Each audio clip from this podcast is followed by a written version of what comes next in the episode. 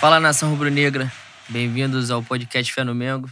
Eu sou Leandro Lopes. E aqui é Juan Lucas, saudações rubro-negras. Primeiramente, mais uma vez agradecer a audiência de vocês.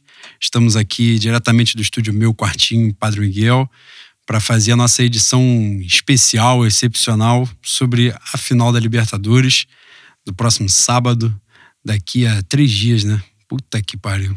Tá foda. Não passa, né, boi? É, vai chegar o Natal não vai chegar sábado. E a gente quer agradecer demais por essa nossa última edição, ficou tem nenhuma semana no ar, a gente tá, tá com uma audiência bem bacana. Vocês deram essa moral pra gente, falamos sobre o Campeonato Brasileiro, né? É, mais uma vez reforçar também as nossas páginas, né? Arroba pod, underline fé no Mengo no Instagram, arroba Mengo, underline fé no Twitter e os perfis Fé no Mengo, SoundCloud, Spotify, Cashbox, nos acompanhem lá. Né? E sigam nos acompanhando, né? Na verdade, que a gente, mais uma vez, agradece a audiência fantástica que vocês têm dado pra gente. Antes da gente começar para falar sobre a Libertadores, sobre o histórico dos confrontos, vamos fazer um, um programa bem bacana hoje. Para relaxar um pouco também, né? Porque eu tô falando aqui, mas meu coração tá. Não é que tá apertado, que parece que é um mau pressentimento, mas eu tô ansioso, né? Tô com pressa. Deus me livre, né? Eu já Eu- não aguento mais. Eu tô com pressa de, de ver o meu time campeão da Libertadores, né? E, e o que eu queria falar primeiro, que a gente, o Flamengo acabou de ser campeão em cima do Vasco no Sub-20, estadual Sub-20, bicampeão, campeão dentro de São Januário. É normal que as crianças têm que crescer mesmo sabendo como é que as coisas funcionam, para que ninguém se iluda, né? Cada, cada um ciente do seu posto no É, mundo, né, exatamente. boi? Todo mundo sabendo do seu papel. O Flamengo, mais uma vez, campeão estadual. O Flamengo se classificou para a final do Campeonato Brasileiro, né? Sub-20, eliminando o Corinthians no, no final de semana. Que é outro que tá se acostumando a tomar porrada sim, também. sim. Cumprindo a função social dele de perder pro Flamengo É isso, mesmo, que normal. é isso. É, já fomos campeões do Sub-17, né? Do Campeonato Brasileiro Sub-17. Estamos na final do Sub-20, onde a gente já tinha feito uma campanha muito boa. E de Lambuja demos um garoto do ninho pra, pra seleção brasileira Ainda ser teve campeão isso. do mundo sub-17. E só isso, né? Ele só fez o gol da classificação na semifinal e o gol do título. Só. Só, que ele fez. Fez mais nada. E não era, não era um dos convocados, né? Entrou porque um garoto do Grêmio se machucou. Foi. E então a maré tá, tá um pouco positiva, né? Pra Talvez, quem tá observando. esteja. É. E de Lambuja, a gente, pra falar, antes de começar sobre a Libertadores, né, a gente vai falar bem rapidinho. Final de semana aconteceu, pelo menos o resultado do Bahia com o Palmeiras previsível, né, Boi? Assim, previsível. A gente acreditava, né, que o Bahia Previsível fosse. você que tem fé pra caralho na humanidade, né? Eu tava todo cagado com esse jogo aí. acreditava que o Bahia fosse tirar ponto do Palmeiras. Eu acreditava mesmo. Primeiro tempo, o Bahia amassou o Palmeiras. Segundo tempo, o Bahia sentou com o dedo no gol e esperou a morte chegar. Aí eu quase infartei. Eu não vi o jogo Grêmio Flamengo, estava acontecendo ao mesmo tempo, mas o meu foco era todo em secar o Palmeiras. Deu certo, me agradeçam, pode me agradecer porque eu fiquei secando até o final. Mas o que a gente não esperava aconteceu lá no Rio Grande do Sul, né? Que a gente foi e beliscou a vitória. A gente tá ganhando do Renato Gaúcho também de qualquer jeito, né? Isso é a Eu verdade. queria né? que todo dia fosse um Flamengo e Grêmio diferente, né, boi?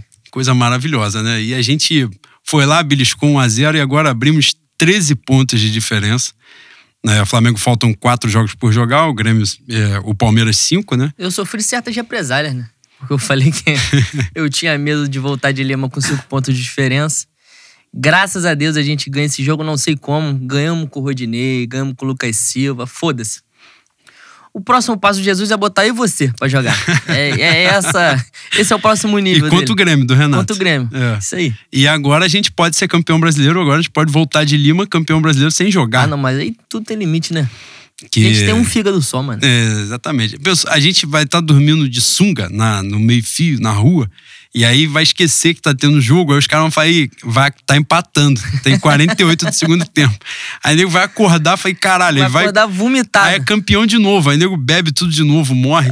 Segunda-feira é feriado nacional. Será que no se Souza gente- Guiar tem condições de, de receber todo mundo Ah, nessa tem que emergência? ter. Rocha Faria tem que estar preparado, o Albert ali em Padre Miguel também preparado para receber a galera. Porra, mano. E, e agora estamos a dois pontos do título nacional, né? Se o Palmeiras não ganhar do Grêmio, no domingo, às quatro horas da tarde, seremos campeões brasileiros. Se ganharem, quarta-feira, Flamengo e Ceará no Maracanã para nos brindar. É claro que é mais maneiro, né? Ser campeão em campo, mas eu quero ser campeão em março já. Se o cara quiser me dar o título sem jogar o campeonato, para mim tá tranquilo. Ah, mas eu vou torcer pro meu Dudu, né? Meu Felipe Melo. meu Diogo Barbosa. Pessoas que eu tenho muita consideração. Muito apreço. Mano Menezes. Mano Menezes não tem apreço. Porra, isso aí tá na, na lista de oração da minha avó todo ano, o ano todo. Vou torcer por eles. É. Porque quarta-feira, quando a taça da Libertadores estiver chegando no Maracanã, a gente tem que ganhar esse brasileiro. Né? Tem que ganhar dentro de casa, Bui. Tem que ganhar com a gente um, um pouco embriagado de Domecq. Deus, com se Braminha. Deus quiser. Tomara, tomara. E agora, gente, vamos falar sobre o jogo de sábado. Vamos falar sobre o histórico de times, dos confrontos entre times brasileiros e argentinos. Vamos falar obviamente, né, sobre o Galhardo, esses, esses anos de River Plate, a transformação que ele fez lá. Vamos falar do time dos caras, né? Algumas especulações de, de novidades da formação que eles podem fazer para enfrentar a gente. Vamos falar do que cerca esse jogo, né? Das nossas expectativas também. E para a gente diminuir um pouco a ansiedade, né? Tentar, pelo menos. É. A gente deu uma uma pesquisada, uma lida também, para também conhecer melhor os caras. E vamos ao máximo tentar compartilhar aquilo que a gente achou com vocês, né? Sobre, sobre tudo, sobre a Libertadores, sobre esse momento inédito da nossa geração, da nossa e umas duas anteriores aí, tranquilo, né? 38 anos depois, chegaram a uma final de Libertadores e, e tudo que isso representa, né, Boi? 38 anos depois, esses últimos que eu vou botar aí desde 2000 e... tivemos uma eliminação na fase de grupo em 2002 mas não né, as mais recentes foram aí 2010 2010 é, não 2012 né 14 e tal e, e a gente chegar a uma final de Libertadores depois de tanto tempo e enfrentar logo o, o River Plate né? Que é o, o time do momento na América né? Dos últimos anos dos últimos cinco anos pelo menos. Como a gente falou aqui outras vezes já é o maior River Plate da história. Eu vi rapidamente o Bola da Vez da semana com o Gustavo Grossi, se eu não me engano, que é o CEO do River. Ele, ele destaca a importância do Munheco, né, do Gajardo na, na história do clube e ele diz, afirma que para a grande maioria dos torcedores e para a instituição, o Gajardo é o maior ídolo do River Plate. Então, é, é para a gente ter a dimensão do nosso adversário, é, é um time acostumado a ser campeão, é um time. Eu não lembro quantas finais o Gajardo levou o River Plate nessa passagem, mas já chegou, se não chegou a 15, tá, tá bem perto ali. E ele é bicampeão da América, campeão da Sul-Americana, tricampeão da Recopa, já encheu o rabo de Copa na Argentina. É um. Ele só não ganhou o Campeonato Argentino. É né? um grande campeão. E o Mundial, né? É, sim. É um grande campeão e é o maior River da história, da história do clube River Plate. É, se a gente for campeão, é um título muito merecido e é um clube que vai engrandecer demais essa campanha rubro-negra. Nossa conquista, né? Falando sobre o histórico de, de brasileiros e argentinos e mata-matas de Libertadores, só uma pincelada aqui, foram 60 confrontos né, entre brasileiros e argentinos mata-mata Libertadores, 26 classificações do Brasil, 34 da Argentina.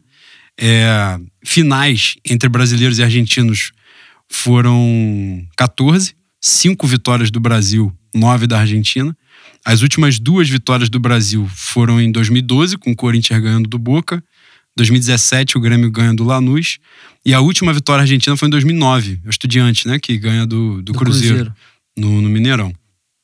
O Flamengo disputou três finais contra, contra times argentinos e perdeu três vezes. É o histórico negativo. Duas para o Independiente e uma para o São Lourenço. Né? Independiente foi, é, era a Recopa, né? na década de 90. Isso. E. Não, e, Supercopa, eu acho. Supercopa, é. E perdeu a Sul-Americana em 2017. Perde para o São Lourenço no Mercosul em 2001. E o Flamengo contra times argentinos na Libertadores é um retrospecto positivo em 10 jogos, o Flamengo ganhou 5, empatou 3 e, vence, e perdeu 2. O River Plate contra times brasileiros tem um, tem um retrospecto negativo. Em 33 jogos, o River Plate ganhou 10, empatou 8 e perdeu 15. Flamengo e River Plate se enfrentaram na história em mata-mata três vezes. River Plate ganhou duas, em 91 e em 2000. É, em 91 era a quarta de final da Supercopa e em 2000 quarta de final da Mercosul. E o Flamengo venceu em 93, que eram as quartas de final da Supercopa. O histórico entre Flamengo e River Plate, né, o confronto direto entre os dois em qualquer competição, foram 17 jogos, sete vitórias do Flamengo, quatro empates e seis vitórias do River Plate.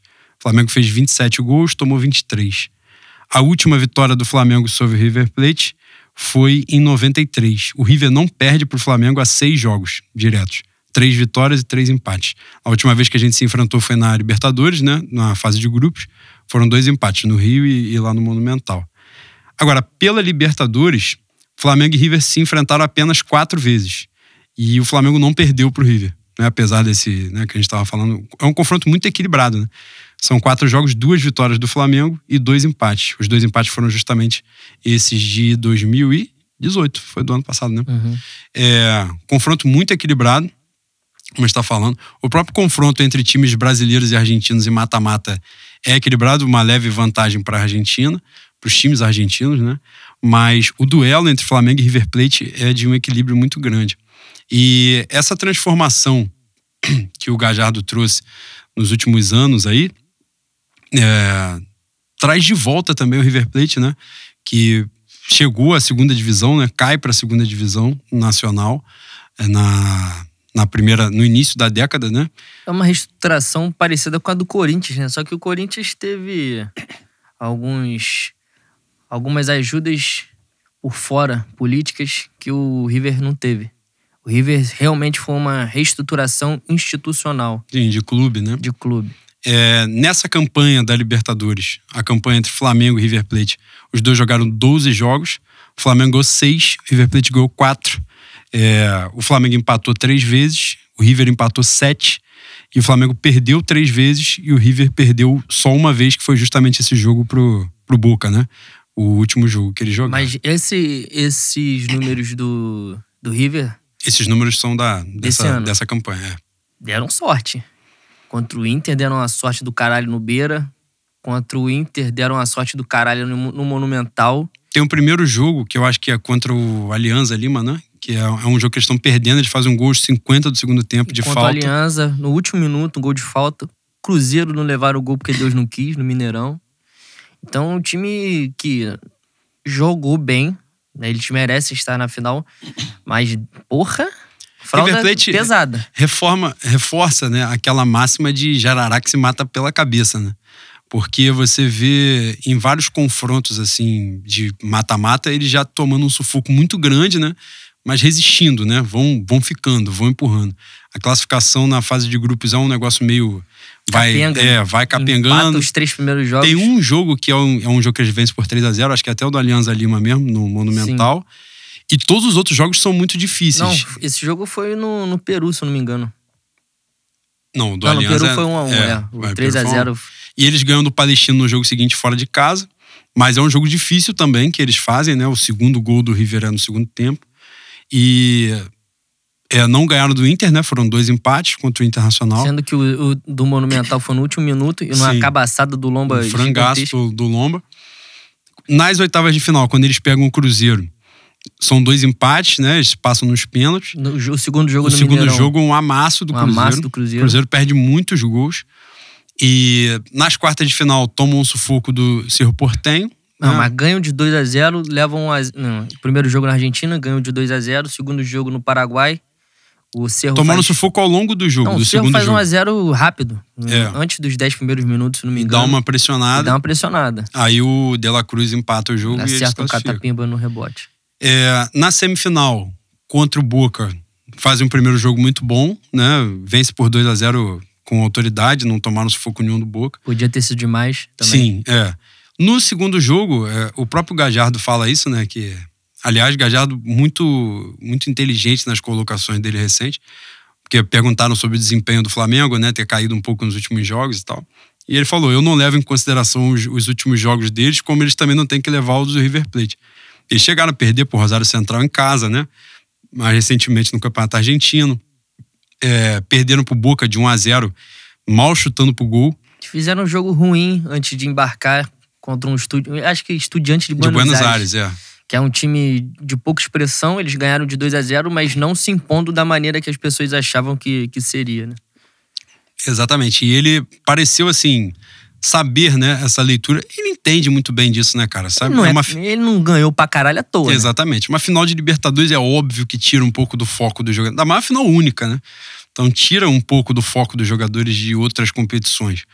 Então ele percebeu muito bem isso. E eu acho que o jogo contra o Boca, que eles perdem por 1 a 0 né? O segundo jogo, é clássico disso, que eles adotaram uma estratégia mesmo de, como é que eu vou dizer, o menor desgaste possível, né?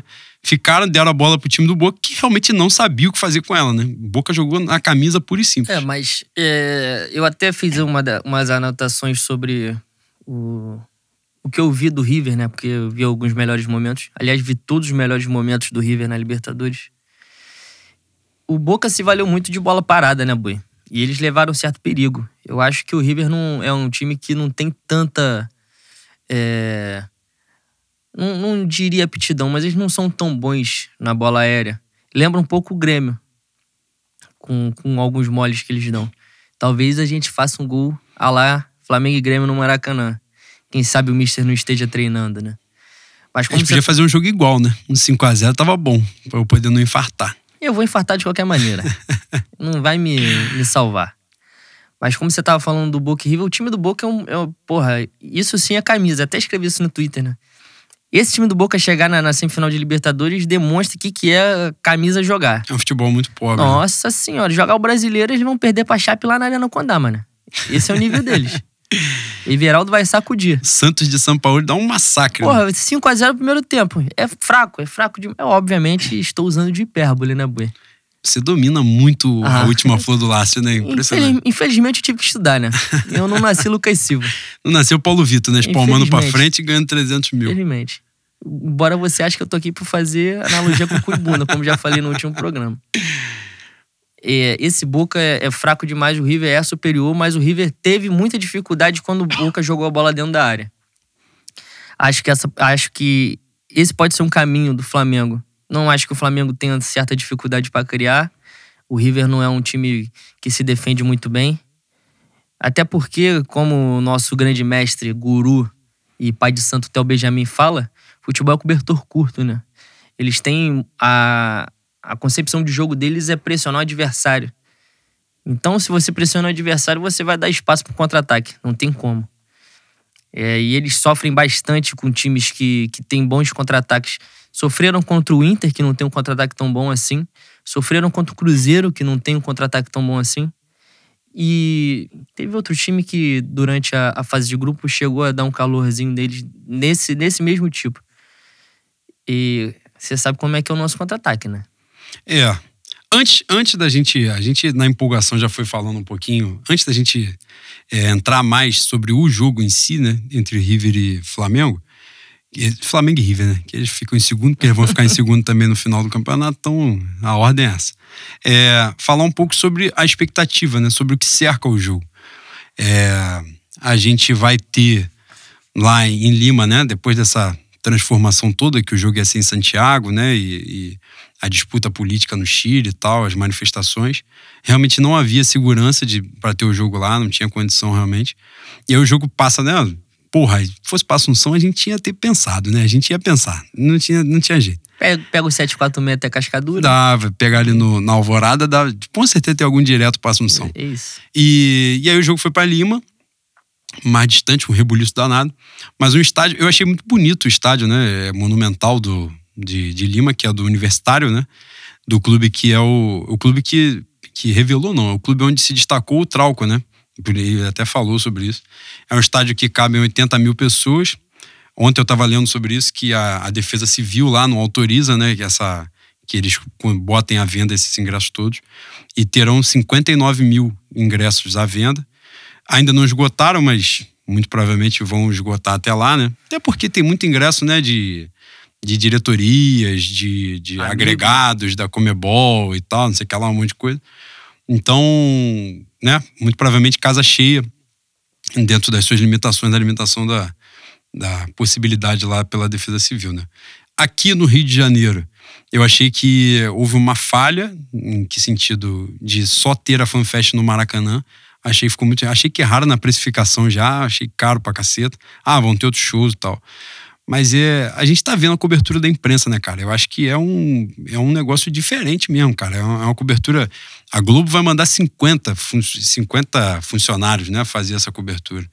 Então, assim, é um momento que acho que deveria ter sido encarado de uma outra forma. Acho que é momento de telão na Praça Mauá, o caralho, de levar o povo pra rua mesmo. Bota pra praia, Copacabana. Pra Exatamente. Já que a mobilização da, da comunicação nacional é, é de Copa do Mundo, mete um FIFA Fan Fest, uma Sim, exatamente. Na, na achei, praia. achei que erraram nisso. É, apesar dos shows, é claro, né, que o Flamengo né, vai arcar provavelmente com a renda que vai oferir do Maracanã. Mas, enfim, hoje de manhã tinham vendido 20 mil ingressos e tinham aberto o setor leste superior, que estava fechado, né? Mas provavelmente vai, vai encher. Acho que o leste superior tinha, tinha aberto a 30 reais. Então, possivelmente vai encher mesmo, vai dar uma galera boa é, maneira. Eu acho que o pessoal né, tem que. É um jogo muito nervoso, né? Tem a galera que vai optar por ver né, na churrascada, no festão e tal, não sei o que lá. A gente não consegue muito isso, né, Bui? Que é um Até nervosismo do caralho. Já me dá vontade de gastar o réu primário, né? Ver jogo importante na rua é uma desgraça. Ou eu levo meu fone, ou eu arrumo algum buraco pra eu ver eu comigo mesmo. É um, é um momento muito nervoso, né? E, e assim.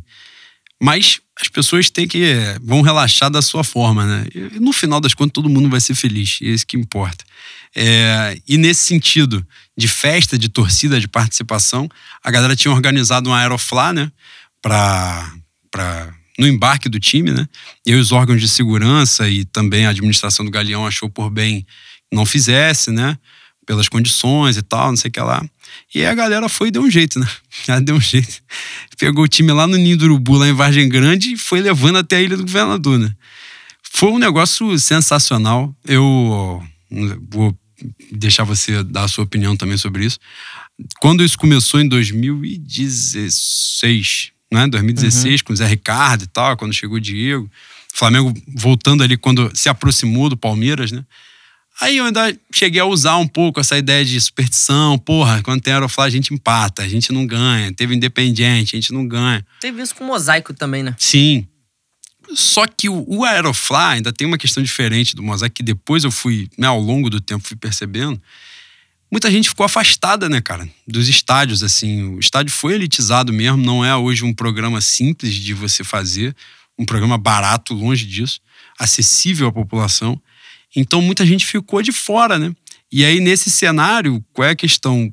É, o Aerofly é a chance de as pessoas estarem na rua, né? no chão da rua, tendo contato com o seu time, vivendo aquele momento. E é o povo, é o povo abraçando o Flamengo mais uma vez, né? Abraçando o time. Então, esse time ajudou, a gente tava falando sobre isso antes, né, da gravação. Esse time tirou todas as minhas superstições, foram tudo pro caralho já. Porque eles me mostraram que eles são bons pra cacete, eles entram e ganham o jogo e pronto, acabou. Não, eles estão acabando com as superstições do clube, da torcida com o clube. A gente já falou sobre isso, né? De ter alguém do, da geração 80 de ter alguém da base jogando no time titular, que aliás foi repetido uh, hoje na televisão, não lembro por quem, alguém falou essa merda aí. Acho que foi o Márcio Braga. Ah, eu, eu perdoo você, caralho, meu Clodovil, te amo, porra. Esse, esse time, é, ele vem pra mostrar que a gente é grande pra caralho mesmo, cara. Que o Flamengo é, é a maior instituição criada pelo homem. Eu passei muito tempo conversando com, com o Abraão, nosso Abraão. Caralho, vamos fazer uma pontuação aqui? Como se tivesse aí você não estivesse gravando. Hum. Abraão vai pra Guayaquil, de Guayaquil ele vai pegar um ônibus pra ir pra Lima. É maravilhoso. É, vai ser bicampeão da América, ele, ele pode fazer o que ele quiser. Ele merece. Abraão, esse programa é pra você. Você, mais que ninguém, merece esse título. Volte com a, com a taça. Beijo, Pelo amor de Deus. Vai voltar, com certeza. Esse time, ele está mostrando pra gente o que, que é o Flamengo. Eu, durante muito tempo, conversei com, com o Abraão sobre o Corinthians, o que o Corinthians de 2012 fez, o que, que a torcida fez. E eu sempre falei para ele, eu falei, Marcos, o que os caras fizeram foi maneiro pra caralho. Porque eles tiveram tempo para se preparar pro Mundial, né? O nego vendeu mãe, rifa, fez, entrou pro bicho, fez o que tinha que fazer para viajar. É, a Libertadores ainda acabava no, no meio, no do, meio ano. do ano. A gente não pode fazer isso. A mobilização deles pro, pro aeroporto foi maneira. Eu falei, Marcos, o Corinthians é grande, mas o Corinthians é muito grande em São Paulo.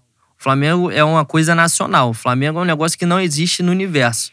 Talvez quando os chineses tiverem tanto apreço pelo futebol quanto a gente tem, aconteça alguma coisa como o Flamengo lá.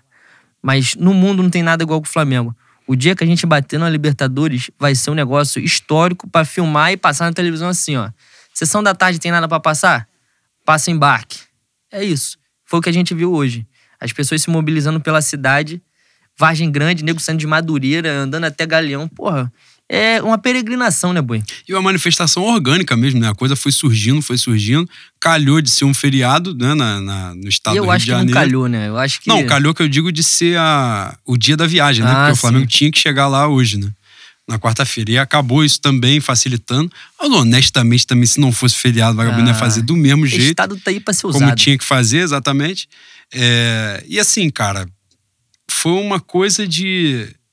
Acho muito difícil. Não sei qual foi a sua reação, mas eu olhei, assim, fiquei olhando aquilo, cara, e me emocionando, sabe? Porque é, o Rodrigo escreveu um- uma coisa no Twitter hoje que é- faz sentido, né? Vou reforçar, a gente vai ser campeão de qualquer jeito. Mas ele escreveu uma coisa assim: nós já somos campeões. Tipo, olha a torcida que a gente tem. Eu acho que isso é importante para que o time se, se encontre, se aproxime da torcida, a torcida do time. Mas que a gente, a gente, enquanto torcida do Flamengo, se esse ano inteiro tem servido para isso, né? Para a gente entender que, por exemplo, o torcedor do Flamengo que é do Nordeste, a- primeiro que a torcida do Flamengo fora do Rio é maior que a do Rio. Acho que isso matematicamente Básico. a pessoa tem que ter ideia básico. disso. Então, o que o Flamengo é gigantesco pelo que ele é fora do Rio, não pelo que ele é aqui dentro. Então, nesse sentido, esse ano a gente viu o Flamengo lotar todos os estádios do Brasil por onde joga. Pô, a gente viu o Flamengo meter 15 mil pessoas no Castelão, né? No, no Flamengo e, e Fortaleza. Flamengo Fortaleza.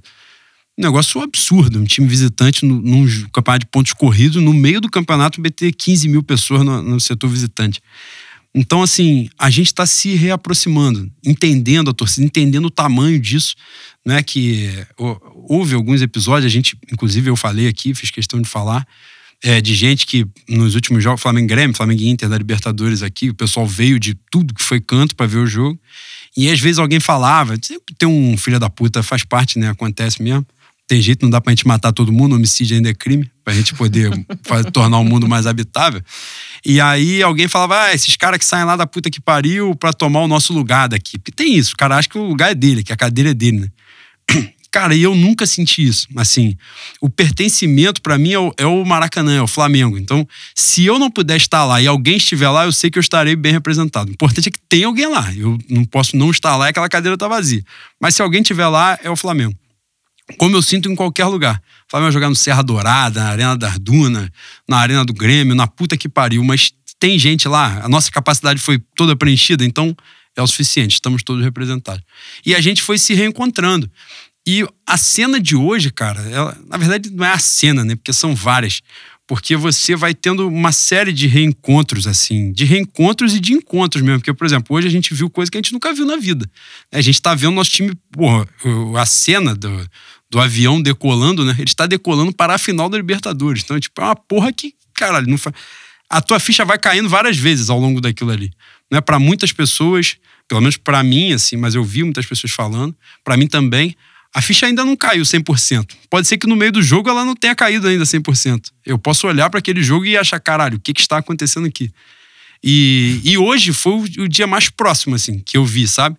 De ver a coisa, cara, a galera, a galera pulando, é, porra, acompanhando o time Vargem Grande, tinha, parece que né, entre 10, 15 mil pessoas lá na frente do CT, cara.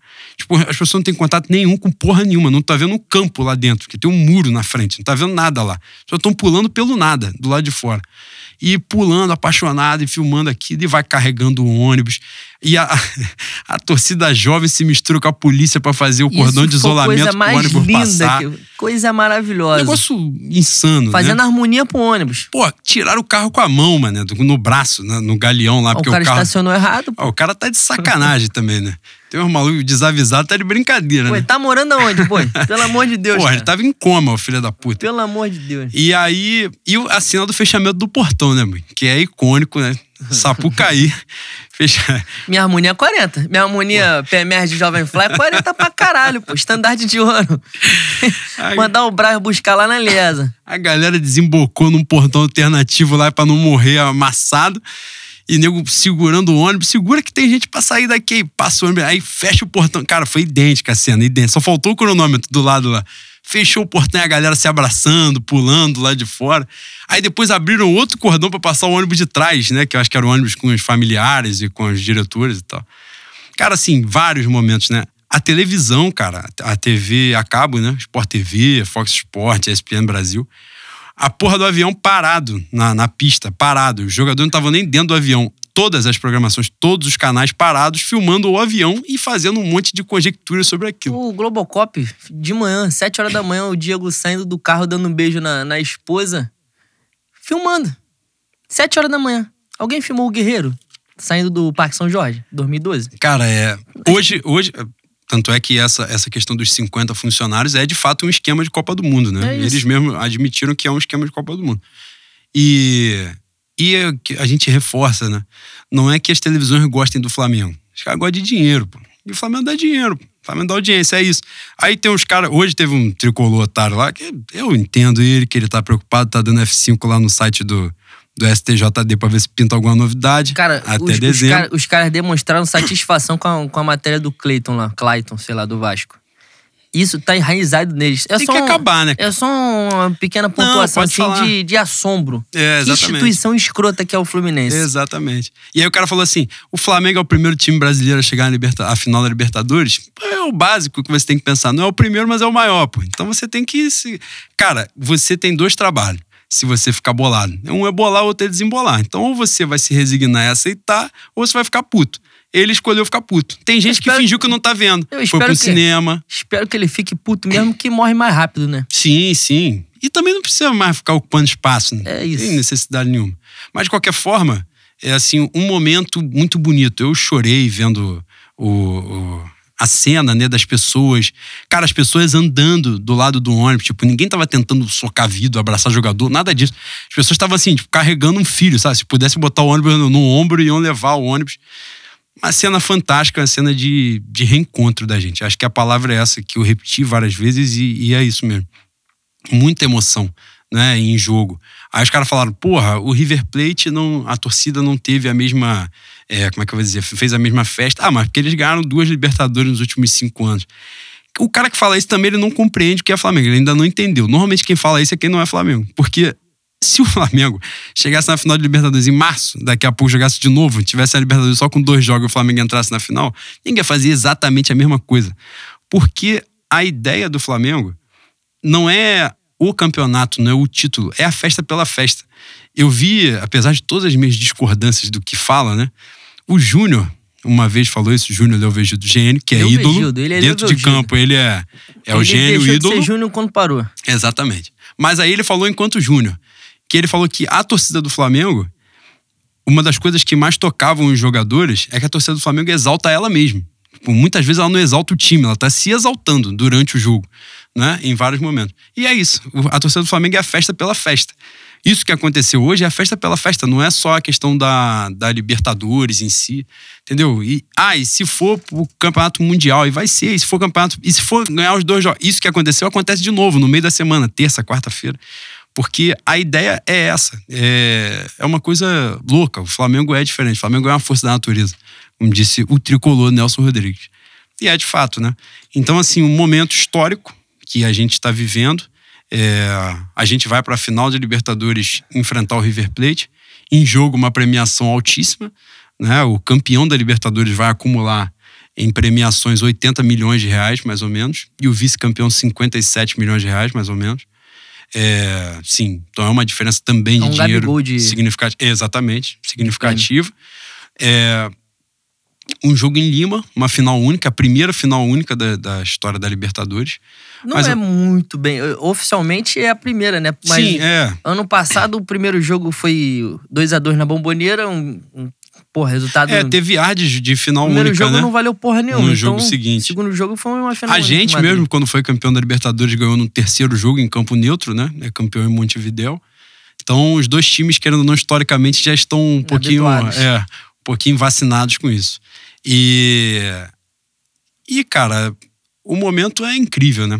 O momento é incrível de, de a gente olhar. A gente viveu aí. A gente fica sempre naquela expectativa de tudo correr certinho, né?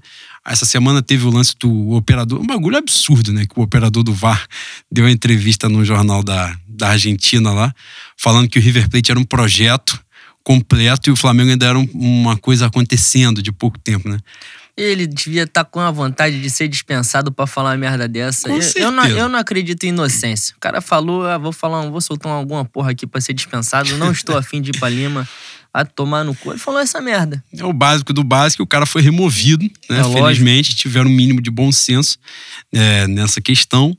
Então, eu, eu, sobre a questão do jogo único, eu tenho ainda algumas ressalvas, né? Porque eu acho que realmente a América dois S. é diferente. Ressalva com dois S. Até hoje de manhã. é diferente da questão europeia, né? Mas uma vez eu ouvi o Felipe Luiz falando e eu confesso que me aproximei um pouco mais da ideia, que era assim, a ideia de justamente não ter aquelas piranhagens de campo, né? De nego zoar o campo, zoar o vestiário, zoar o trajeto, fogos no hotel e não sei o que lá, um monte de. O extra-campo, né? Você. Quando você bota uma final em jogo único num campo neutro, você bota os dois times em igualdade de condição mesmo. O melhor, na teoria, o melhor vai vencer. É... Só que a América tem as suas particularidades, né? Que a Europa, nesse caso, cara, tem, mas a gente tem muito mais nesse sentido de ter problemas, no sentido de. mesmo de disputa, de manifestação, uma porrada de coisa, muita coisa pode acontecer.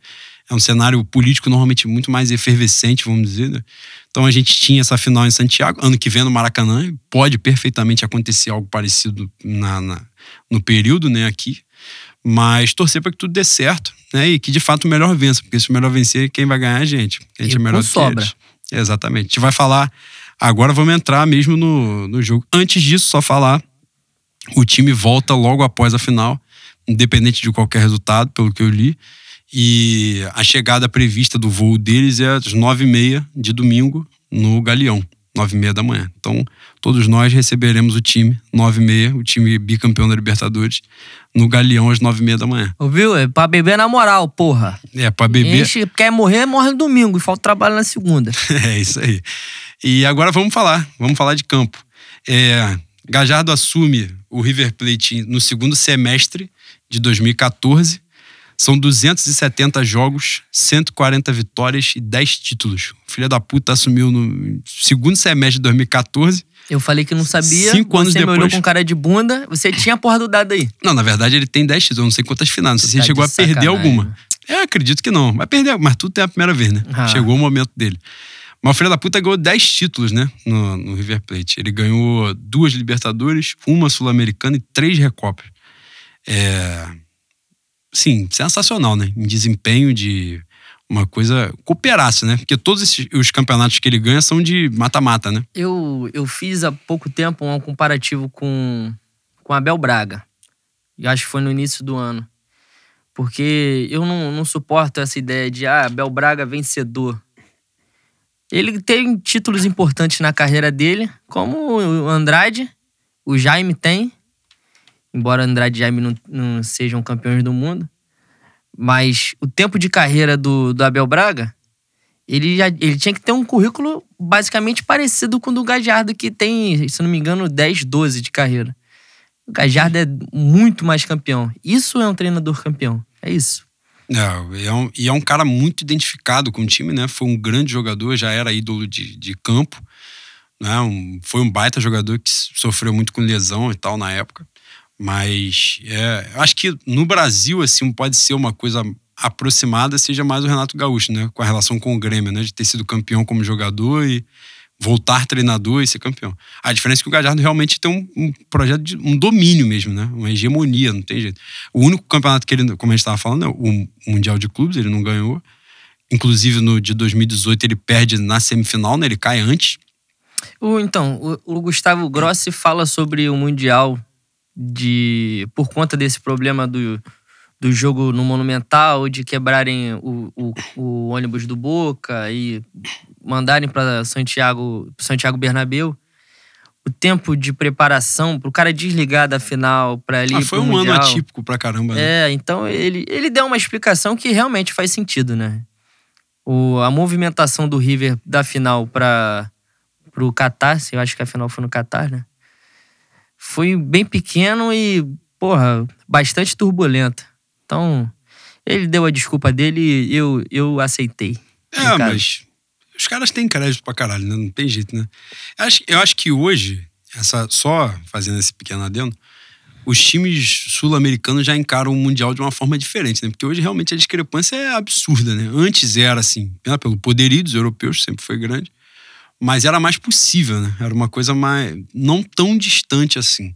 Tanto é que a gente viu né, alguns times brasileiros, São Paulo bicampeão mundial, Grêmio campeão mundial. Tricampeão mundial. Não, é, tricampeão, mas bicampeão que eu digo assim, na sequência, né? Que ele pega ah, Milan sim. e Barcelona muito fortes e, e ganha, né? É, Grêmio lá também, lá atrás. Grêmio acho que é Ajax, se eu não estiver enganado, né? Não lembro. E o Flamengo tinha até o Milan de 2007, é, até o Milan de 2007, que é o Milan que ganha do Boca de 4 a 1 o Flamengo tinha a maior diferença de um jogo final, né? maior diferença de placar, três gols de diferença. O Grêmio é Hamburgo. Grêmio é Hamburgo, isso aí, verdade. É, e aí o que acontece? Eu acho que o Grêmio perde pro Ajax de, na década de 90, é isso aí. E então, hoje, o, o poderio financeiro, né, ele tá muito evidente, né? Essa disparidade é muito grande. É, a gente já falou algumas vezes também, o Corinthians teve muita, claro, tem mérito, né, mas teve muita sorte, porque o time que vence a Champions League do ano do, do Corinthians não era o melhor time europeu, né? O Chelsea, não era. E, e realmente era, ficou mais possível, né? Então, por exemplo, em algumas circunstâncias, como o Grêmio, que pegou um Real Madrid forte pra caceta, não tinha como. Ah, mas é... perdeu de 1 a 0 Não, então, ainda foi digno, né? Perdeu de 1 a 0 só. Porra, o, o, Santos pegou o Barcelona de, de Messi, 2011. Caralho. Você vai lá só pra não ser humilhado. Eles foram. Merda. Eles foram se humilhar. Mas vamos ver se os caras Não, se empolgaram. Mesmo. Nessa época se empolgaram, acharam, né? O Santos de Neymar e o Barcelona de Messi. Porra, pelo amor de Deus, né? E aí, um com Guardiola, outro com Murici. Porra. aí aconteceu o que tinha que acontecer mesmo. Fora os, os, os, resultados, você vê que os mundiais, as vitórias recentes, são mais cagadas mesmo, né? O São Paulo e Liverpool de 2005 é um amasso do Liverpool. Né? A maior partida da vida do Rogério Senna. Carro pra caralho nesse Com gol cagado do Mineiro lá, que ele. Ah, tem o mérito, vou chamar gol cagado também. Tem o mérito. O Barcelona e Inter, né? O amasso do Barcelona também, que o Gabiru faz o gol. Então você vê que já são eventos esporádicos, né? Cada vez mais, assim. O Corinthians e Chelsea foi uma grande partida do Cássio também. Sim, o Chelsea foi, foi muito superior. E, e aí o Corinthians conseguiu, né? A vitória que foi o último, é o último campeão sul-americano, né? O último campeão sul-americano que do mundial, no mundial de clubes. Então eu acho que hoje o peso já é um pouco menor. Eu acho que só abalou menos o trabalho do Galhardo, porque já fica aquela assim, cara, nosso mundial, entre aspas, é a Libertadores. Ganhamos a Libertadores, essa é a nossa resposta. Daqui para lá o que vier é lucro, né? Claro que você se eliminar na semifinal é foda, né? Um time africano, mexicano, alguma coisa assim. Né? Você pelo menos quer perder na final, pô. Chega na final e vê qual é. Alguns times deram sufoco. O São Lourenço deu um sufoco no, no Real Madrid na época. O Estudiantes complica, acho que é o Barcelona. É o Barcelona, inclusive. Enfim, alguns times conseguiram isso, né? Mas o, o, trabalho do Gajardo segue muito forte, né? Porque são aí quase são cinco anos né, de trabalho. E o cara tá na terceira final de, de Libertadores e ganhou as outras duas, né? Então, tipo, é uma, uma identificação muito grande. E é um time que tem muito, muita, muito pouca diferença da, do campeão do ano passado, né? Eu acho que a grande ausência mesmo é o Pete Martinez, né? Pete Martinez. Foi pra MLS. O Quinteiro, que ainda tá, né? Tá voltando de uma lesão muito grave, ainda não conseguiu ter a sequência, né? De, de, de jogo. É, a gente, eu tô até vendo, ele jogou 144 minutos na temporada. Ele não jogou dois jogos completos né, no, no ano todo. Voltou nesse último jogo que eles jogaram contra o Estudiantes né, de Buenos Aires. Acho que ele, eu acho que ele dá uma assistência no jogo e tal, mas realmente está muito abaixo, por isso que vai ser banco, porque é um jogador diferenciado pra caceta. Não é? Felizmente ele não tá no. É titular da seleção, né? Sim, sim. E foi muito bem nesse River Plate campeão da Libertadores do ano passado. É... Faz o gol do 2x1. Sim. E assim, esse River Plate, é, a estrutura de jogo, né?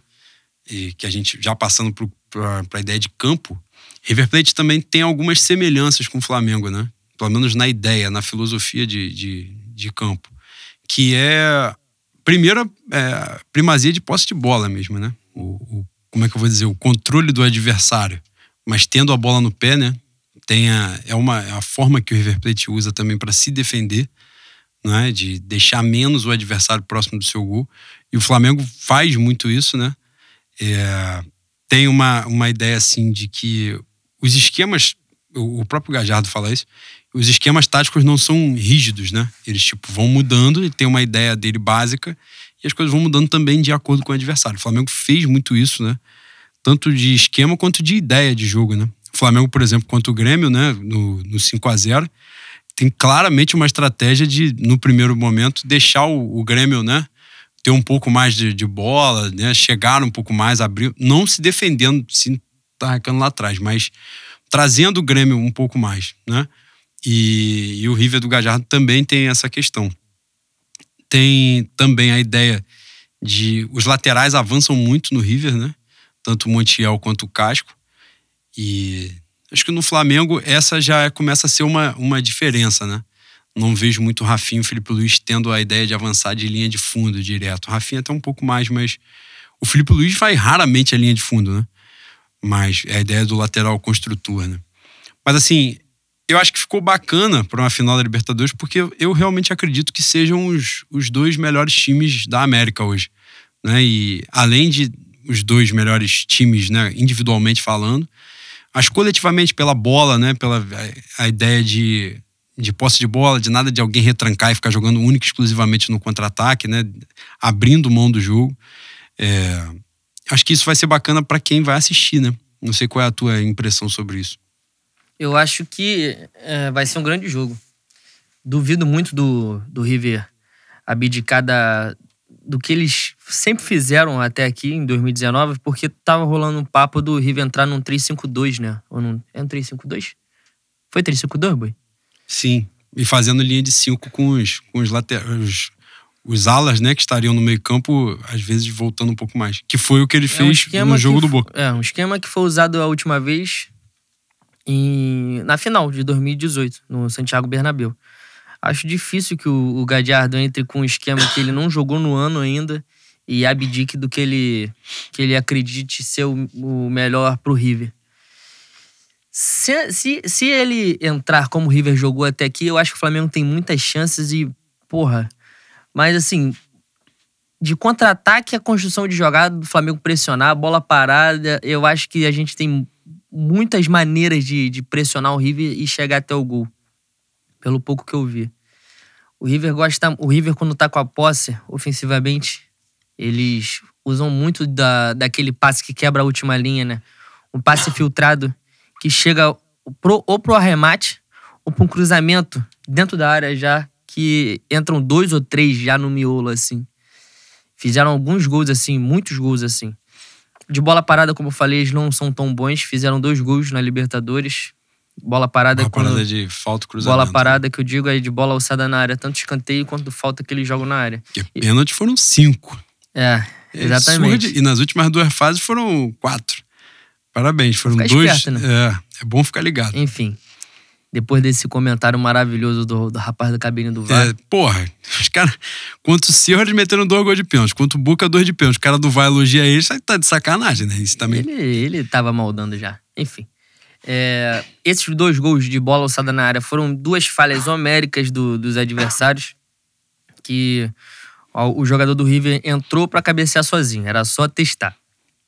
É, falta, as faltas que eles cobraram na direção do gol foram dois gols de falta, se eu não me engano, sendo que um, um, um aconteceu, o um terceiro que seria, aconteceu um pênalti numa sobra, a bola bate na trave, sobra e tem, tem um pênalti. E desse, desses três lances foram três cobradores diferentes. Christian Ferreira, que tá contundido, não sei se joga. De La Cruz. De La Cruz e o Quinteiro, né? Tá no banco. É, vai estar vai tá no banco, tá voltando. O Quinteiro teve rompimento de, de ligamento, né? No, em março, final de março. Voltou aí recentemente para jogar esse jogo, ele volta para jogar esse jogo aí do, do Estudiante. E ele, ele sai machucado, né? Acho que ele cai em cima do, do, Não, quem cai em cima do ombro é o Enzo Pérez, né? Ele sai sentindo um pouco, mas parece que fez exame não tinha lesão. Mas vai começar o jogo no banco de reserva. É, o time do River, muito é, provavelmente. Ah, rola muito essa discussão de que pode haver uma variação tática para enfrentar o Flamengo, que é justamente o que você estava falando, né? Eu acho difícil que ele faça uma variação no sentido de três zagueiros para jogar contra o Flamengo. Até porque, se eu não estiver absurdamente enganado, quem joga com três zagueiros contra o Flamengo recentemente é o Atlético Mineiro. E o Jorge Jesus fala sobre isso. Fala que gosta de enfrentar time com três zagueiros.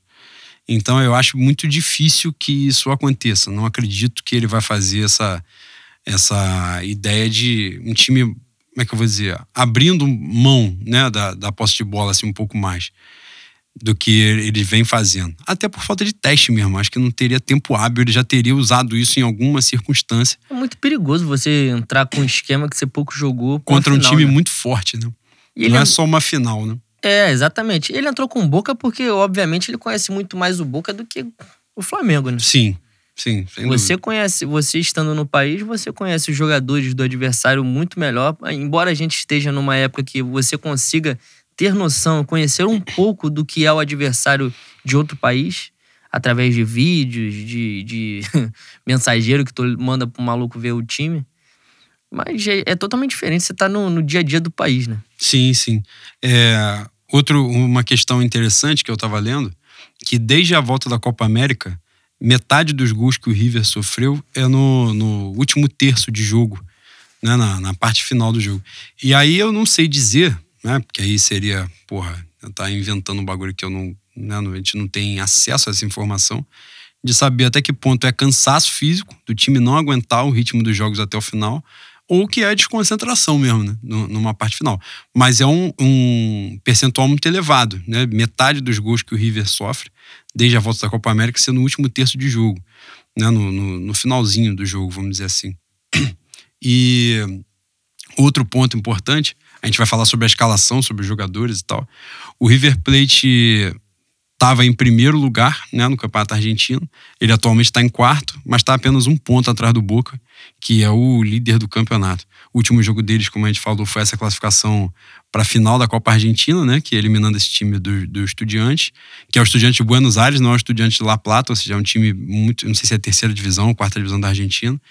Eles ganharam por 2 a 0 mas não foi um jogo muito bom. Na atual temporada, eles jogaram 50 jogos, River Plate. Tiveram 26 vitórias, 14 empates e 10 derrotas. É, falando de campo, né? Do- dos jogadores em si, um ponto importante do time deles. Primeiro, a escalação, né? A escalação base deles normalmente tem sido o Armani no gol, que é um ótimo goleiro, muito bom goleiro. Goleiro da seleção argentina. Na defesa, o lateral direito é o Montiel, que tem 22 anos. Martínez Quarta, que é o zagueiro, né? No miolo de zaga, o Martínez Quarta tem 23 e o Pinola tem 36. E o lateral esquerdo é o Casco, que tem 31 anos. No meio-campo, aí eu acho que é uma similaridade que eles têm com o Flamengo, que é normalmente o, cabeça de área, entre aspas, né? O primeiro volante é o Enzo Pérez, que jogou com o Jorge Jesus no, no Benfica. Inclusive, o Enzo Pérez foi um dos caras que, pelo menos pelo que consta na imprensa argentina, estava enchendo o Jorge Jesus de elogios, né? Inclusive para o Gajardo, porque dizendo da competência dele, da qualidade dele. Foi o, Jorge Jesus no Benfica com, que fez o Enzo Pérez jogar a bola que ele jogou, para depois ser vendido, né? Atlético de Madrid e tal. E a saída de bola, né, com o Enzo Pérez, que já tem 33 anos, é bem experiente. E aí, logo à frente, o River costuma jogar com três jogadores que variam muito de posição, que trocam muito de posição. O Nacho Fernandes, que é, É, o. que é um cara que aparece muito na frente, É, faz é a muito gol. referência deles, assim, de referência técnica, né, do time do River. O Palácios, que é uma revelação do, da- do futebol argentino, com 21 anos. E o De La Cruz, que é irmão do Carlos Sanches, né, que joga no Santos aqui no, no Brasil, que também é novo, também tem, tem 22 anos. Se assemelha um pouco com o Flamengo, apesar de é, o Flamengo tem o Arão e o Gerson, né? Normalmente essa ideia ali é consolidada. E a variação seriam os três da frente, né? Seriam Arrascaeta, Everton Ribeiro e Bruno Henrique, que realmente mudam muito de posição. E nos jogos recentes, o Gabigol tem participado muito dessa rotação aí, né? Teve o jogo do Bahia, o Renier entrou de centroavante, basicamente. Inclusive faz gol Uhum. com uma assistência do Gabigol. Tem, o Flamengo tem variado bastante na, na- o quarteto da frente, né? E o River Plate costuma variar mais esses, a- o posicionamento desses três jogadores e joga com dois atacantes. O Santos Borré, que é um, um colombiano de 24 anos, que é o artilheiro do River na temporada. E o Matias Soares, que tem 31 anos, argentino. Acho que esteve na, na Copa América, convocado pela seleção. não é um primor técnico, não. No banco eles têm o Prato e o Escoco, né? Que são dois jogadores um pouco mais envelhecidos, mas mais conhecidos do, do torcedor brasileiro. É, alguma coisa, você que assistiu os melhores momentos, né? De, de vários jogos também, é, alguma coisa te chamou mais atenção no time deles, na formação deles? Alguns méritos, algumas virtudes, defeitos? Eu acho que eu falei basicamente tudo já. Eu acho que os méritos do River é, são. Primeiro, que é um, é um, time que chega muito bem na frente com toque de bola e, e, esse passe, que é um passe que a gente vê hoje no Flamengo, que o Arrascaeta dá muito de quebrar as linhas. Eles aproveitam isso bastante, eles não precisam de, de muito espaço para fazer isso. É, eu, eu conversei com o Theo antes da gente vir para cá, até porque eu montei aquelas análises que eu te mandei. Falei, Theo, fiz isso, o que, que tu acha? Pra não falar merda. falar pouca merda, né? Tentar diminuir o índice. Recorreu ao guru. E, exatamente. Ele falou que era basicamente isso mesmo, que era um que o River é um time que joga muito em contra-ataque, mas também sofre muito com contra-ataque, é o tal do cobertor curto. Eu tinha falado para ele que nos melhores momentos eu tinha notado que o River chutava pouco é, de fora da área, que aparentemente era um time que gostava de, de ter a posse de bola e aproveitar melhor. E ele falou que o, o, o índice de chute de fora da área do River é um dos maiores da competição. É que eles não fazem tanto gol, mas eles chutam de fora da área. E, e que isso tem muito do, do de você tornar o que você vai fazer uma. É, um mistério pro adversário. Porque se você fizer uma jogada sempre, o adversário já vai esperar aquela jogada. Então, você primeiro toca de lado, toca a segunda e lança a terceira, na quarta tu chuta. Na quinta tu chuta, aí volta a tocar, depois lança. Pro adversário não saber basicamente o que vai acontecer para você ter a, a surpresa da decisão. Né? É, pra, pra você não ficar previsível. Ele. E ele fala isso do contra-ataque, que eles sofrem bastante. E basicamente isso. Ah, outra coisa que eu falei para ele. Eu falei que eu tinha notado bastante a saída do Pinola ou do. É Matias? Martinez. Martinez, né? O Matias é o atacante. É, Matias Soares. Um dos dois sempre subindo na hora do ataque do River. E sobrando um espaço grande que às vezes os times aproveitaram. Não acredito que isso aconteça. Contra o Flamengo, eu acredito que os dois fiquem bem postados lá atrás. Até porque já sobem bastante com os dois laterais. Não, não teria muito sentido subir com, com mais um zagueiro, abriria um espaço gigantesco para a correria do Flamengo. É, pontos fracos eu falei que é a bola aérea deles. Acredito que o Jesus venha com alguma coisa para a bola parada do Flamengo. Talvez a, é, a gente tenha um, um, um golzinho de Bruno Henrique, de Arão, de Mari. É, uma coisa que me chamou muita atenção vendo é que não é um time alto, né? É. é um time, os laterais são bem baixos. O Montiel tem 1,75 e o Casco tem 1,69. O, o Pinola tem 1,80 e o Martins Quarto, que é o mais alto deles, tem 1,83. O Enzo Pérez tem 1,79, que é o, o, primeiro volante. A, a, linha de zaga do Flamengo é maior. O jogador mais alto do time do River Plate é o, o Matias Soares e o Martins Quarta tem, tem a mesma altura, 1,83m. Então realmente não é um time muito alto, né? por isso também, é, a gente estava até falando sobre isso antes, né, durante a semana, eles enfrentam alguns problemas na, na questão de, de bola parada defensiva, né? Você vê, assim, alguns gols, alguns vacilos e tal de, de posicionamento. É, ainda que o time do Flamengo também não seja um time, né, um primor de só jogador grandão, mas eu acho que o Flamengo tem, né? Pablo Maria, muito alto, Felipe Luiz tem uma altura considerável. E são Arão, jogadores, Gerson. Os jogadores do Flamengo eu acho que tem boa impulsão, né? Antes de mais nada, antes Compensa, quem não é, é, tão alto exatamente. como o Rodrigo Caio, por exemplo. Que acho, que, acho até que tem 1,83, 84, também não é menos do que isso, não. Mas o Rodrigo Caio tem uma impulsão absurda, né? Pro, pro tamanho dele. E fora Bruno Henrique, Gabigol, né? Não são jogadores baixos. Então acho que pode ser um componente num duelo, querendo ou não, equilibrado, né? Eu acho equilibrado. Apesar de, de, na minha compreensão, o time do Flamengo individualmente ser, ser bem superior, eu não acho que seja superior apenas. Acho que se você for pegar jogador por jogador, posição por posição, é um time de fato superior. eu, eu fiz até esse exercício comigo mesmo, de pegar cada posição e achar quem eu escolheria de, de, de entre os jogadores, e eu acho que com muito esforço botaria talvez o goleiro. É, botaria exatamente, é o o Armani. falaria. Porque eu acho, acho que é um goleiro mais, mais sólido no futebol sul-americano. Mas o Diego Alves vem fazendo, né, nos últimos jogos, aí, nos últimos meses, vem fazendo um, um, tem tendo um desempenho muito bom, né? Sendo aquilo que a gente sempre esperou que ele Sim. fosse, né? Então acho que num esforço seria isso. Porque Montiel e Rafinha, acho que, apesar do Montiel ser um bom jogador, Rafinha, porra. Acho que os laterais do Flamengo acho que nem se discutem muito, né, com, com a América Latina.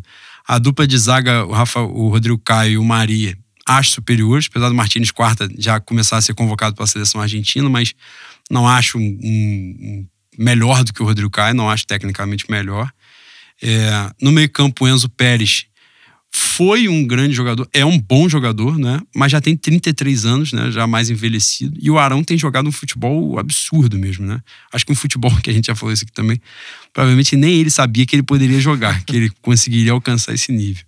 É, porra, e aí daí pra frente é sacanagem, né? Eu acho que daí pra frente no- no- na América Latina é muito difícil alguém né, competir individualmente com o Flamengo, né?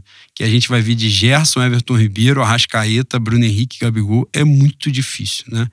Independente de, por exemplo, de repente na Argentina alguns jogadores desses não se como o Bruno Henrique, muito provavelmente na Argentina não era tão conhecido assim até essa temporada, né?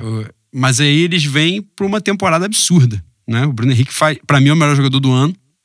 Eu espero muito que ele, ele que é o cara mais decisivo que o Flamengo tem, seria muito maneiro se ele fosse decisivo, inclusive na final, né? Porque acho que coroaria um- o- a temporada dele, que é estupenda, né? Em todos os jogos decisivos do Flamengo ele teve participação.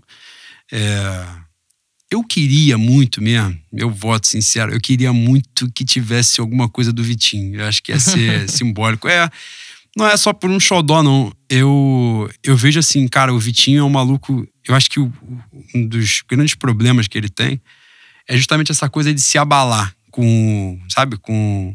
A coisa não dá certo. Perdeu a bola e, caralho, desiste, vira de costa pro, pro lance, fica puto. Se ele pudesse, ele sentaria e ia chorar no meio do campo.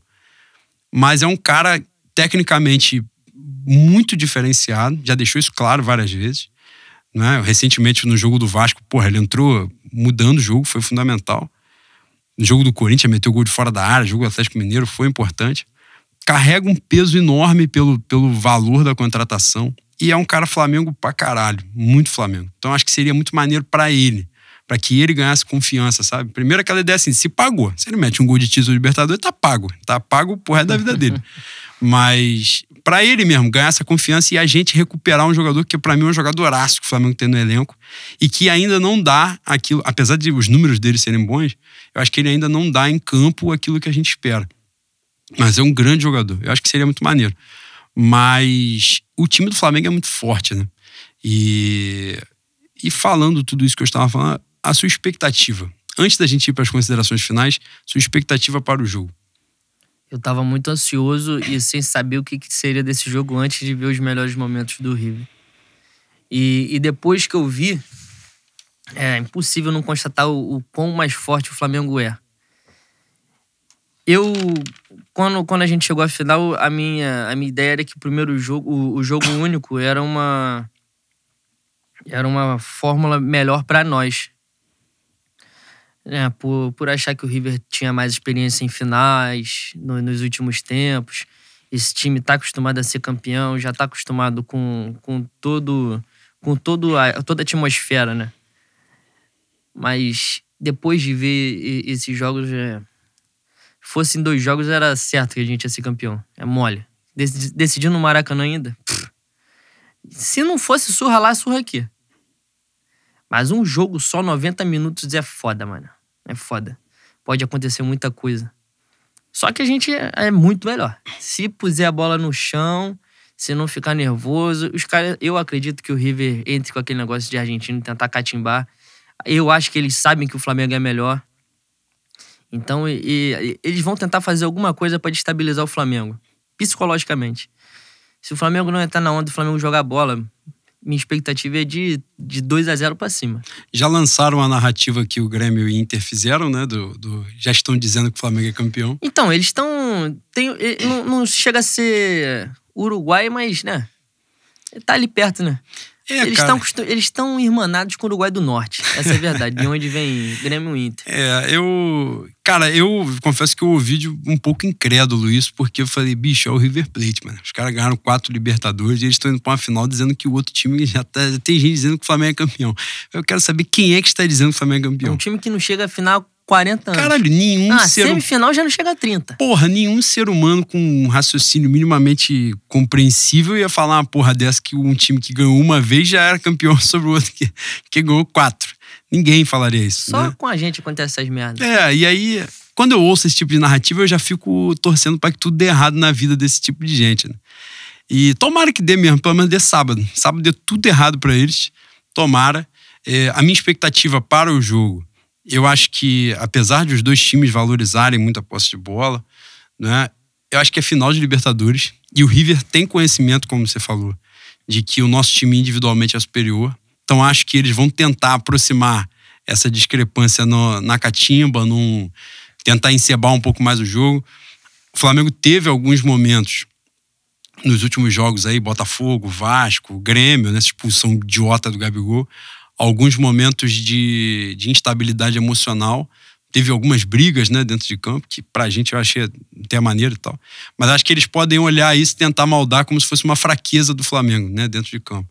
Então, eu acho que para o jogo, a minha expectativa é o Flamengo concentrado. O Flamengo concentrado, focado na bola. Honestamente, 90 minutos pode acontecer, pode ser um dia ruim, pode dar tudo errado e tal. Mas o time concentrado, focado na bola, botando a bola no chão, sem cair em pilha, sem porra nenhuma, só jogar a bola. Eu acho muito difícil que o time não seja campeão. E acho campeão, não acredito numa goleada e tal, mas acredito numa vitória, uma vitória forte, uma vitória expressiva, assim, de, de domínio mesmo. E, mas é isso, né? Depende. Acredito demais na comissão. Acho que a chave, porque eu tô falando, é a, a crença que eu tenho na comissão técnica. Yeah. Que eu tenho certeza que o time do River foi esmiuçado de ponta a ponta. Porra, todos os jogos desse cara no ano, todas as falhas que eles tiveram e tudo. Né? Eu, eu confio muito na comissão técnica, além do time, que é muito bom, mas confio no trabalho que está por trás desses caras. Né? E tudo que vai levando até ali. O treinador exigir que um avião seja só o time e a comissão técnica, e o outro avião vão os familiares, vai a diretoria, vai todo mundo que. Os agregados vão no outro lugar. Acho que tudo isso tem gente mostrando ali que sabe fazer, sabe viver esse momento, né? De, ó, tira um pouco, tipo, ó, a galera comemora e, e você viu os jogadores felizes, os caras fazendo live hoje de, de, da torcida levando o ônibus pro, pro aeroporto, né? Mas no fundo, no fundo, a gente sabe que a gente, pô, ó, vamos curtir esse momento aqui, mas, porra, entrou no avião, pronto, agora é o jogo. Então vamos até o jogo e do jogo. Eu confio muito nesses caras. Posso me enganar redondamente, espero que não. Mas é impressionante a confiança que eu tenho, assim. Eu tenho segurança neles, sabe? Assim, cara, eu confio. E o que você falou, é, para mim, é nítido. Mas se tivessem dois, três jogos, quanto mais jogos tivesse, a chance da gente era de atropelar mesmo, né? de ser um domínio muito grande. Pra gente finalizar, Bui, quero que você faça as suas considerações finais deste momento. Como você está neste momento. Ah. E o que você acha que vem por aí? Eu tenho que comprar meu Imosec antes de mais nada, né? Eu vou ter caganeira com certeza. Boi, é... parece clichê, mas é... a impressão que dá é que todo o desespero que a gente viveu por, por conta de Flamengo, todos os anos de vida que a gente perdeu por estresse, por socar parede, por chutar, chutar coisa em casa, chutar arquibancada, é... foi para foi chegar esse momento. É um momento muito bonito que a gente já, já conversou várias vezes aqui. É uma coisa que prometeram pra gente em 2013 e estão entregando. Mesmo que seja outra diretoria, mesmo que os caras tenham brigado. Isso tem que ser dito também. É... Eu, eu tô muito feliz, cara. Tô muito feliz, independente se a gente for campeão, todo mundo quer ser campeão, mas o que o Flamengo fez em 2019 é para lavar a alma da gente, é para o clube se reencontrar com a sua grandeza, como eu falei nenhum outro clube do país. A gente já viu muito, a gente já viu São Paulo, o Inter, o Grêmio, o Corinthians, o Cruzeiro, o Atlético. Ninguém mobilizou a imprensa dessa maneira que o Flamengo mobilizou. Ninguém fez carreata, peregrinação como o Flamengo fez. Nós somos diferentes. O Flamengo é a maior instituição criada pelo homem. É isso. É... E que a gente seja campeão, que a gente haja dessa maneira. Essa é a nossa essência: é ser gigante, é ser hegemônico. Que, que sábado seja um dia histórico, que a gente fique muito feliz, que beba bastante, mas que a gente lembre, porque a gente tem que lembrar, a gente se fudeu muito para chegar até aqui, muito, muito. A gente foi humilhado. A gente não caiu porque o Flamengo é gigante. O Flamengo não vai cair. Mas se fosse qualquer qualquer pouquinho menos de, de gigantismo, se fosse um pouquinho menor, a gente cairia. Não, não caímos. Mas fomos humilhados em Libertadores, fomos humilhados em Copa do Brasil. A gente sabe o que é disputar rebaixamento. A gente sabe o que é ver os outros sendo campeão, a gente imaginando. E as pessoas falam assim: se arrumar o Flamengo, se arrumar o Flamengo. A mesma pergunta que faziam, menosprezavam. Falavam, ah, mas o Flamengo nunca vai, vai se arrumar. Isso aí nunca vai acontecer. O Flamengo tá arrumado. O Flamengo é o maior, o maior clube do país. E, que, e a gente vai ser hegemônico, boi. A gente vai ser hegemônico dentro do Brasil e a gente vai ser hegemônico na América. Sábado é o começo. Se Deus quiser. Minha, minha consideração final é dizer que eu me emocionei hoje, me emocionei ontem. Eu estava ouvindo um, um podcast para poder conhecer, saber um pouco mais do River, né? Além dos vídeos que eu tinha visto e tal. E eu percebi, eu me peguei emocionado no meio do bagulho que não tava falando porra nenhuma, tava falando de, de jogador, de esquema tático lá. E eu me emocionei porque eu simplesmente me dei conta que o Flamengo ia jogar o jogo que eu, por muitos.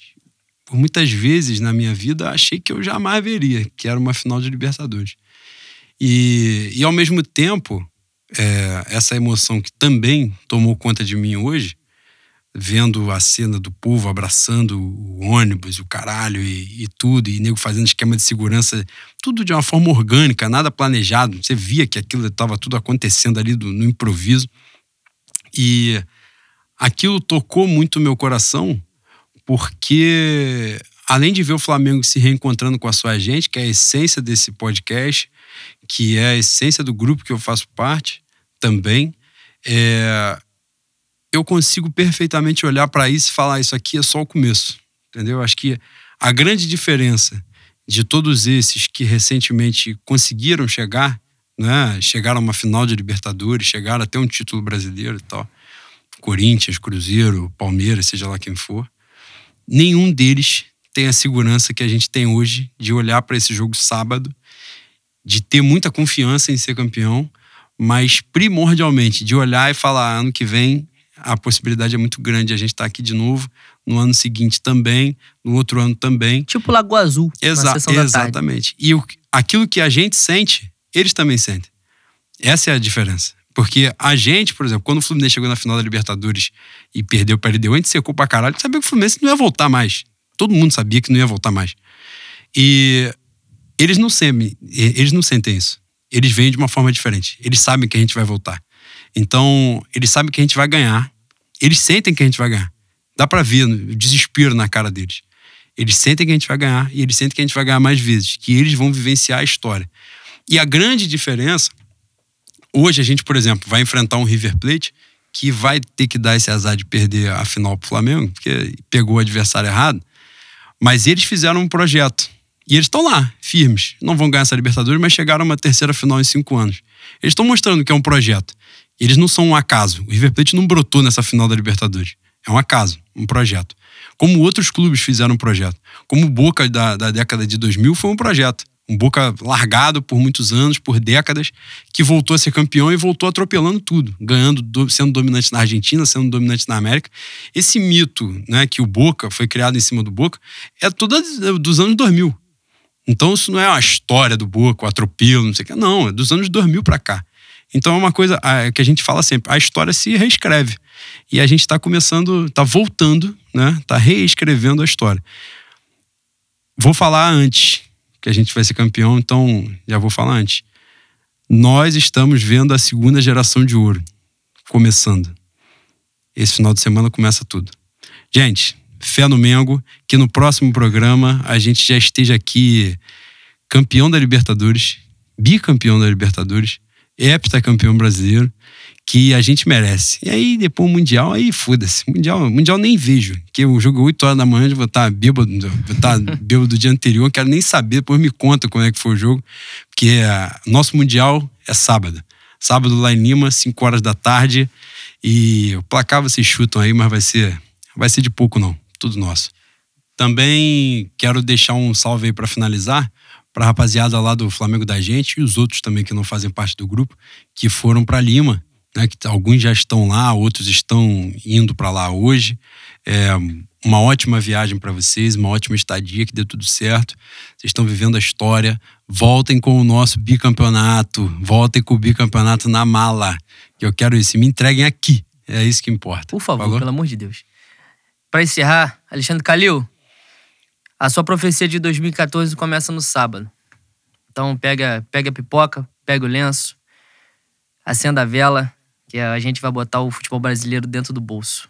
É isso. Vai ficar tudo vermelho e preto daqui para frente. Fé no Mengo, rapaziada. Fé no Mengo, rapaziada.